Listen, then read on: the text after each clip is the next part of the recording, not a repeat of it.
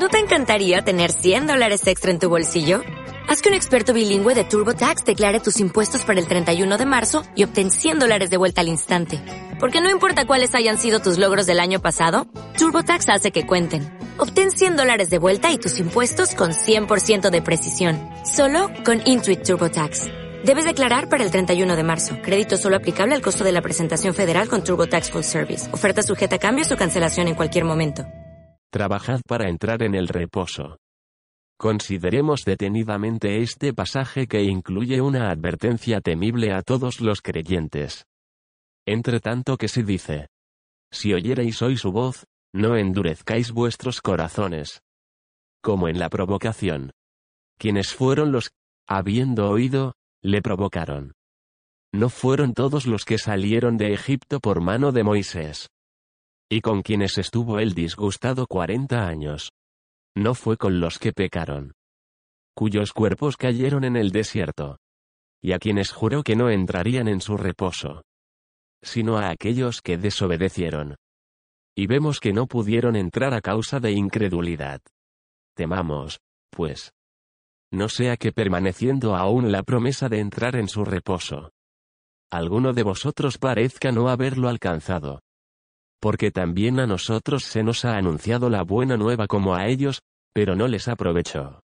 El oír la palabra, por no ir acompañada de fe en los que la oyeron. Pero los que hemos creído entramos en el reposo, de la manera que dijo. Por tanto, juré en mi ira. No entrarán en mi reposo, aunque las obras suyas estaban acabadas desde la fundación del mundo. Porque en cierto lugar dijo así del séptimo día. Y reposó Dios de todas sus obras en el séptimo día. Y otra vez aquí. No entrarán en mi reposo. Por lo tanto, puesto que falta que algunos entren en él. Y aquellos a quienes primero se les anunció la buena nueva no entraron por causa de desobediencia. Hebreos 3. 15 al 4. 6. Hemos mencionado anteriormente que Dios no está atado por el tiempo y que los efectos del tiempo llegaron por causa de la caída de Adán y Eva. Dios mora en el eterno ahora e invita al hombre a unirse a él ahí. En su estado caído. El hombre es empujado a crear y luchar, a hacer la vista gorda y conspirar. A dejar su marca sobre la tierra. En su búsqueda de la inmortalidad. Quiere dejar un legado por el que ser recordado. Para este hombre no hay reposo, porque no conoce la vida eterna. Todo comenzó en el huerto de Dios. Si coméis de este árbol, seréis como, independientes de, Dios, conociendo el bien y el mal. Vieron que el árbol podía hacerlos sabios y les permitiría independizarse de su padre en cuanto a recibir dirección. El hombre religioso es empujado a juzgar lo bueno y lo malo en las vidas de todos los que le rodean. Insiste en conocer a todos los hombres según la carne. Siempre está acusando o excusándose a sí mismo y a los demás. Romanos 2. 15. Como si fuera el Dios que juzga a los vivos y los muertos. Segunda de Timoteo 4. 1. Siempre está intentando ordenar su entorno en un esfuerzo continuo de crear la armonía del Edén de Dios. Consecuentemente su vida está llena de trabajo y de lucha. Sus mejores esfuerzos para hacer el cielo aquí en la tierra siempre se convierten en un infierno viviente. Desde Agustín hasta Calvino, hasta el día de hoy. Los que luchan por recrear, la ciudad de Dios, establecieron el escenario para una tiranía y brutalidad impensables. Agustín tuvo que confesar, la ciudad celestial, Roma. Aunque debiera ser la señora de las naciones, es de por sí gobernada por su lascivia de gobierno. Todos sus mejores deseos no pueden levantarse por encima de su propio corazón caído y corrupto. La respuesta de Dios no está en más hacer, sino en reposar. El cielo en la tierra solo se encuentra cuando entramos en el reposo de Dios. Pero, ¿qué dice el escritor de Hebreos? Procuremos, pues, entrar en su reposo. Trabajar para reposar. ¿No es esto un oxímoron? ¿No están nuestras vidas ya bien llenas de trabajo tal y como están? Nos referimos de nuevo a la historia en Génesis sobre un hombre llamado Jacob. Este hombre era un inquebrantado conspirador, edificador, sacudidor y movedor. Primero conspira para quitar la primogenitura y la herencia a su hermano mayor. Y con la ayuda de su madre, consigue todo ello. Pero como resultado, tiene que huir por su vida porque su hermano Esaú era, un hombre de un hombre, y estaba lo suficientemente furioso como para matarlo. Así que Jacob se encaminó al pueblo de su tío Labán en Babilonia. Ahí conoció a su cónyuge. Labán era astuto y engañó a Jacob para que trabajara para él entre sus rebaños durante veinte y un años, cuando lo único que Jacob quería era casarse con una de las hijas de Labán. Vayamos al corazón de esta historia. Jacob finalmente se puso en marcha hacia su hogar con sus dos esposas. Numerosos hijos y rebaños y pastores. Solo para descubrir que su hermano Esaú venía a su encuentro con cuatrocientos hombres armados. No hay que preocuparse. Jacob, el que suplanta y mina, dispone de sus propias fuentes. Una vez más pone su mente conspiradora para comprar su salida de los problemas. No conocía el reposo ordenó y equilibró su universo interminablemente. Justo cuando comenzaba a tenerlo todo bajo control, el problema llamó a su puerta. Entonces Jacob tuvo gran temor, y se angustió, y distribuyó el pueblo que tenía consigo. Y las ovejas y las vacas y los camellos, en dos campamentos. Y dijo. Si viene Esaú contra un campamento y lo ataca, el otro campamento escapará. Pasad delante de mí, y poned espacio entre manada y manada. Y mandó al primero, diciendo, Si Esaú mi hermano te encontrare, y te preguntare, diciendo, ¿De quién eres? ¿Y a dónde vas? ¿Y para quién es esto que llevas delante de ti? Entonces dirás, es un presente de tu siervo Jacob, que envía a mi señor Esaú, y he aquí también él viene tras nosotros. Y diréis también, He aquí tu siervo Jacob viene tras nosotros. Porque dijo, apaciguaré su ira con el presente que va delante de mí. Y después veré su rostro, quizá le seré acepto. Génesis 32. 7 al 8 y 17 al 20. A su manera cobarde y aprovechada. Jacob envió a sus pastores y rebaños por delante en olas sucesivas tratando de apagar la ira del hermano al que había defraudado 21 años antes. Pero le vino la palabra de que Esaú no iba a ser apaciguado tan fácilmente. Esaú y sus ejércitos se acercaban aún. Conspirando aún. Jacob dividió a sus esposas e hijos en grupos. Génesis no dice esto pero podemos verle planificando enviar a sus concubinas y a Lea. Su esposa menos favorecida y a sus hijos, para tener el primer encuentro con Esaú. Raquel. Su amada esposa y sus hijos, directamente delante de él. Pero algo sucedió a Jacob. Tuvo un encuentro con el Dios viviente. ¿Qué hizo entonces? Fiel a las formas. Agarró al ángel del Señor y luchó con él toda la noche. Incluso entonces tomó el asunto en sus propias manos rehusando ceder a lo largo de toda la noche, demandando una bendición. Este hombre estaba tan desesperado por salvar su pellejo. Así que Dios bendijo a Jacob. Lo dejó cojo para el resto de su vida. ¡Qué bendición! Hasta entonces, había podido ser su propio Dios. Dependiendo de su propia mente y de su propia fuerza para solucionar cualquier enredo en él. Que se hubiera metido. Pero no por más tiempo porque ahora leemos de un hombre diferente con un corazón diferente. Por la mañana Jacob anduvo cojeando. En lugar de enviar a la mujer y a los hijos por delante de él. Hacia el arroyo con el fin de apaciguar el deseo de guerra de su hermano y sus compinches. Jacob fue al arroyo para enfrentarse a la música que había delante de ellos. ¿Cuál fue el resultado? Se cargó Esaú de un golpe a su hermano cojo. No cayeron el uno en los brazos del otro y se besaron. Esaú no estaba ahí para matar a su hermano sino para amarle. El que Jacob llamaba, mi señor Esaú, solo quería recuperar a su hermano. Finalmente Jacob había entrado en el reposo de Dios. Tanta obra.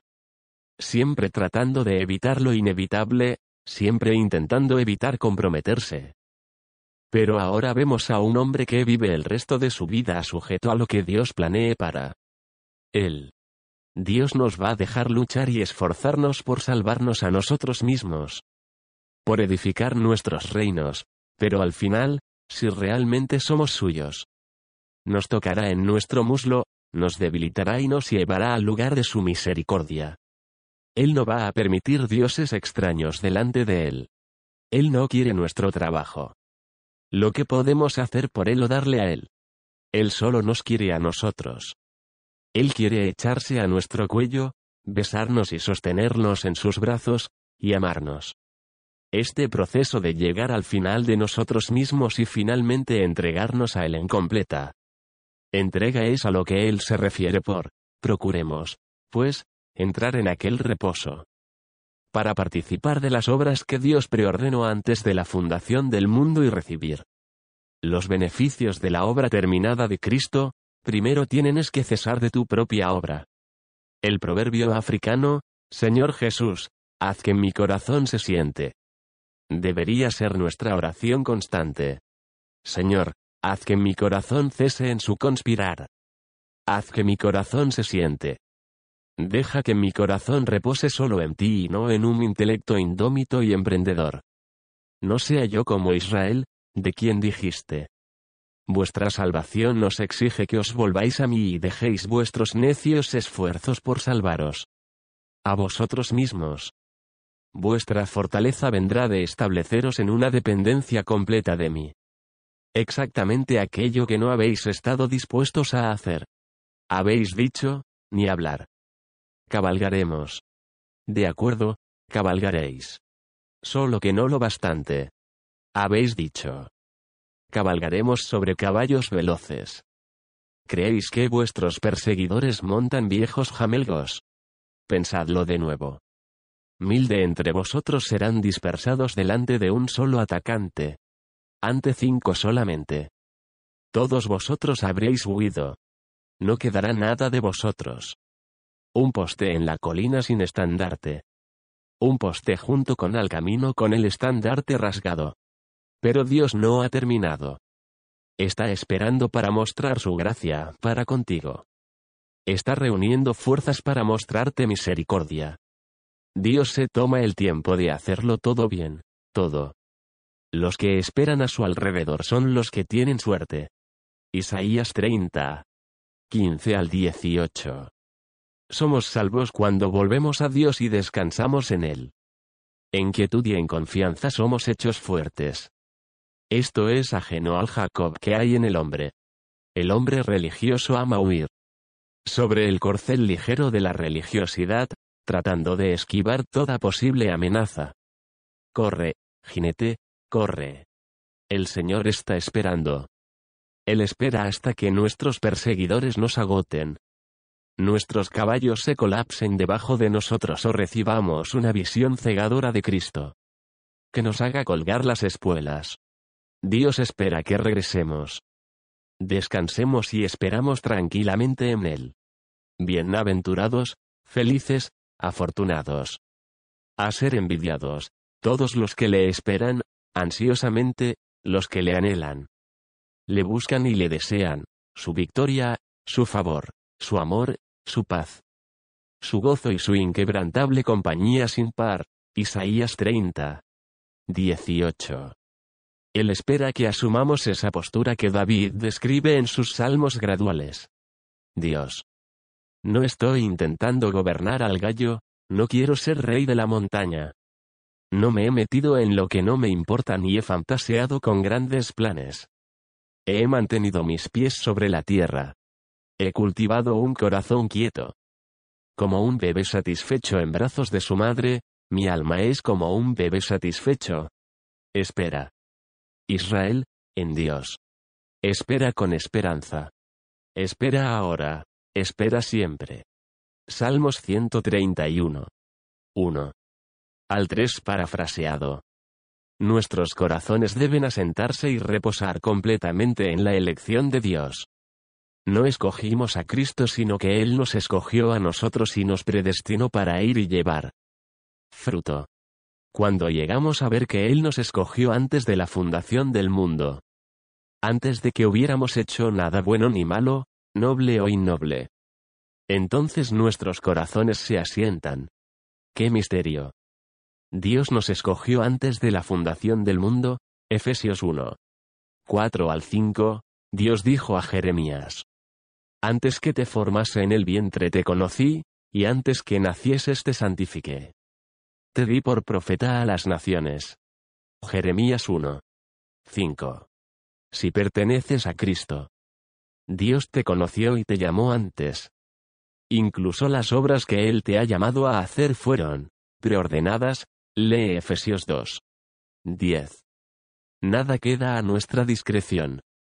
Entramos en el reposo de Dios cuando cesamos de nuestras propias obras y nos entregamos al llamado que Dios preordenó para nuestras vidas. El autor de Hebreos escribió del delicado equilibrio entre las obras y el reposo. Pero los que hemos creído entramos en el reposo, de la manera que dijo. Por tanto, juré en mi ira. No entrarán en mi reposo, aunque las obras suyas estaban acabadas desde la fundación del mundo. Porque en cierto lugar dijo así del séptimo día. Y reposó Dios de todas sus obras en el séptimo día. Y otra vez aquí. No entrarán en mi reposo. Hebreos 4. 3 al 5. Vincent hace el siguiente comentario. El reposo de Sabbat apunta hacia el reposo original de Dios y marca el descanso ideal. El descanso del ajuste perfecto de todas las cosas a Dios como siguió a la consumación de su obra creativa cuando pronunció todas las cosas como buenas. Esto encaja con el pensamiento raíz de la epístola. La restauración de todas las cosas al arquetipo de Dios. Dios vio que era bueno, y, consumado es, son dos aspectos de la misma moneda. Dios obra donde escasea su bondad. No descansará hasta que toda área de nuestra vida refleje su obra y justicia. Seguiremos en el día sexto.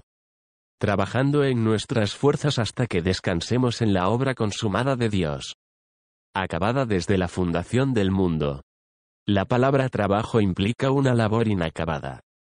La palabra reposo habla de cese de trabajo. Todo está acabado. En el capítulo 17 de Juan, Jesús oró, Te he glorificado en la tierra. He acabado la obra que me diste que hiciese. Ahora, Padre. Glorifícame tú con aquella gloria que tuve contigo antes que el mundo fuese. Juan 17. 4 al 5. Pedro escribió.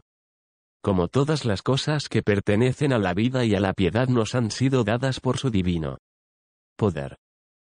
Mediante el conocimiento de aquel que nos llamó por su gloria y excelencia.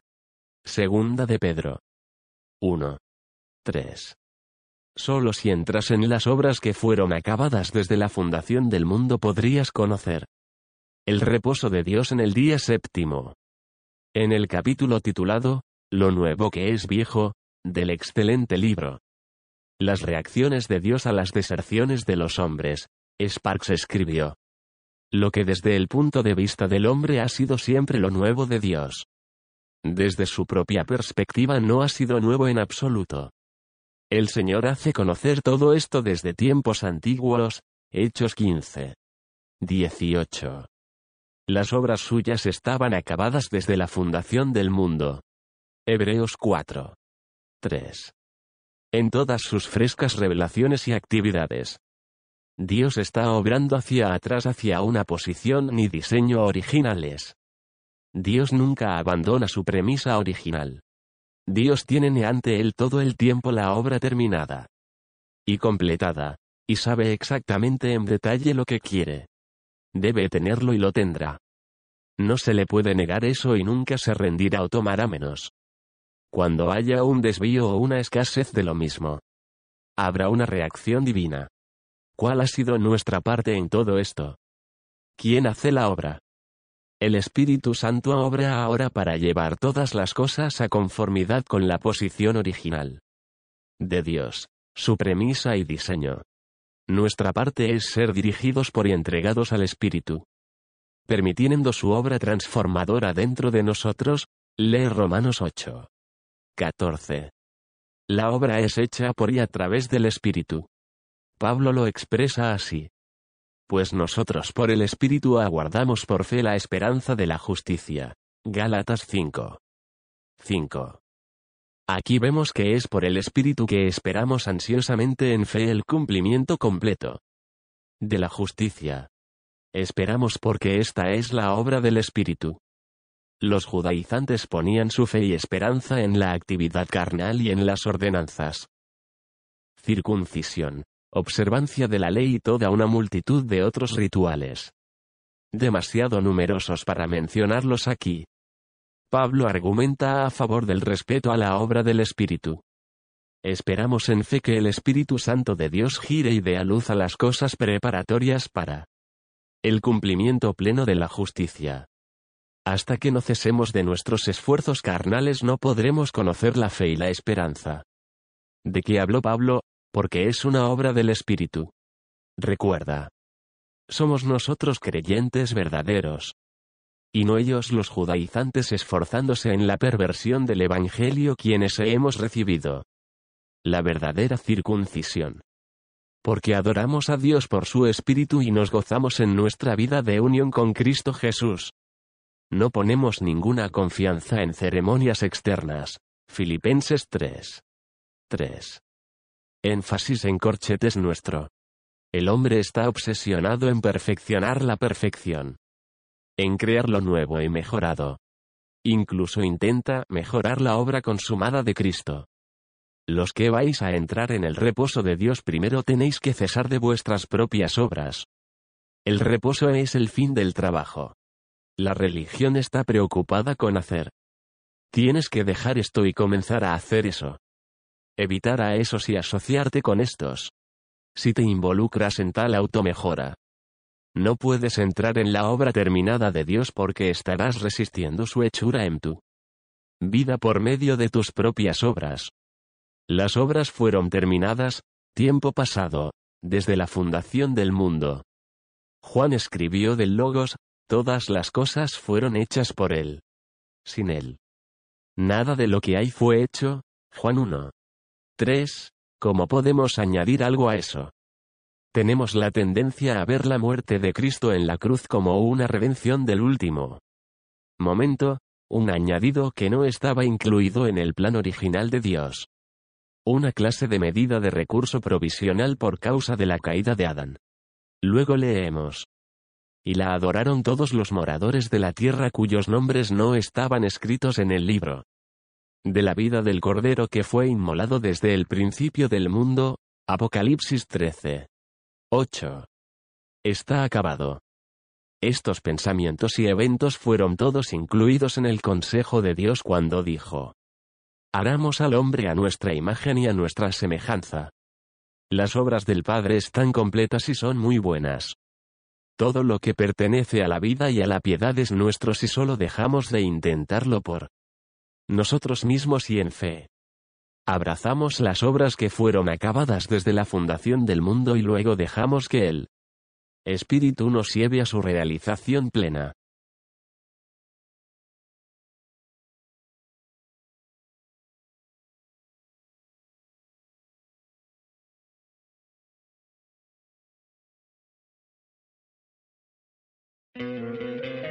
¿No te encantaría tener 100 dólares extra en tu bolsillo? Haz que un experto bilingüe de TurboTax declare tus impuestos para el 31 de marzo y obtén 100 dólares de vuelta al instante. Porque no importa cuáles hayan sido tus logros del año pasado, TurboTax hace que cuenten. Obtén 100 dólares de vuelta y tus impuestos con 100% de precisión. Solo con Intuit TurboTax. Debes declarar para el 31 de marzo. Crédito solo aplicable al costo de la presentación federal con TurboTax Full Service. Oferta sujeta a cambios o cancelación en cualquier momento.